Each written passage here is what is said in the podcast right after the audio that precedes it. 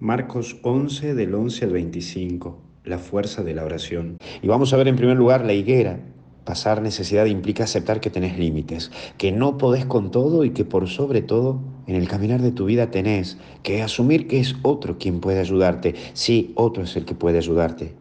Pero, pero es posible que quien aparezca en tu vida no complete ese ayudar, ese puntito de ayudarte a vivir hay veces que es necesario secar una relación. Como te lo digo así, secar una relación y no me reduzco a la relación de pareja, puede ser padre-hijo, madre-hija, etc. Hay relaciones que son necesarias que se sequen porque no dan fruto y porque no aportan a tu vida y a la cual implica pérdida de tiempo, más que crecer y caminar en el tiempo. Mira, no corras por alguien que no se anima a caminar por vos. Te lo vuelvo a repetir, no corras por alguien que no se anima a caminar por vos. Y aparece este segundo punto, echar. Hay gente que te rodea que no valora tu, tu vida sagrada o lo sagrado como es tu vida y te usa. Sí, hay gente que te usa. Pasa tiempo con las cosas sagradas, pero también puedes hacer de tu vida y pueden hacer de tu vida un comercio.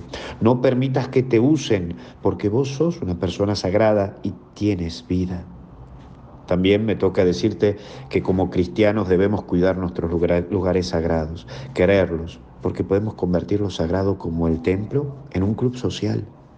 La casa de Dios es casa de Dios y debemos ayudar a que se respete.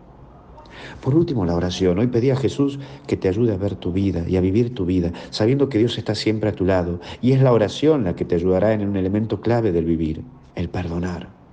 Para saber perdonar se necesita antes orar porque pasa por lo espiritual y no por lo racional. Anímate a hablar con Dios de aquellas personas que te hicieron doler en la vida y que puedas ver tu vida con la experiencia de lo que estas personas te aportaron. Porque de toda relación que se sale mejor es una relación fructífera, aunque te hayan engañado, porque el ser mejor persona depende de vos y de aprender de cada cosa que te sucede en la vida. Que Dios te bendiga y te acompañe en este primer viernes de mes en el nombre del Padre, del Hijo y del Espíritu Santo. Amén. Que el Sagrado Corazón toque siempre tu corazón.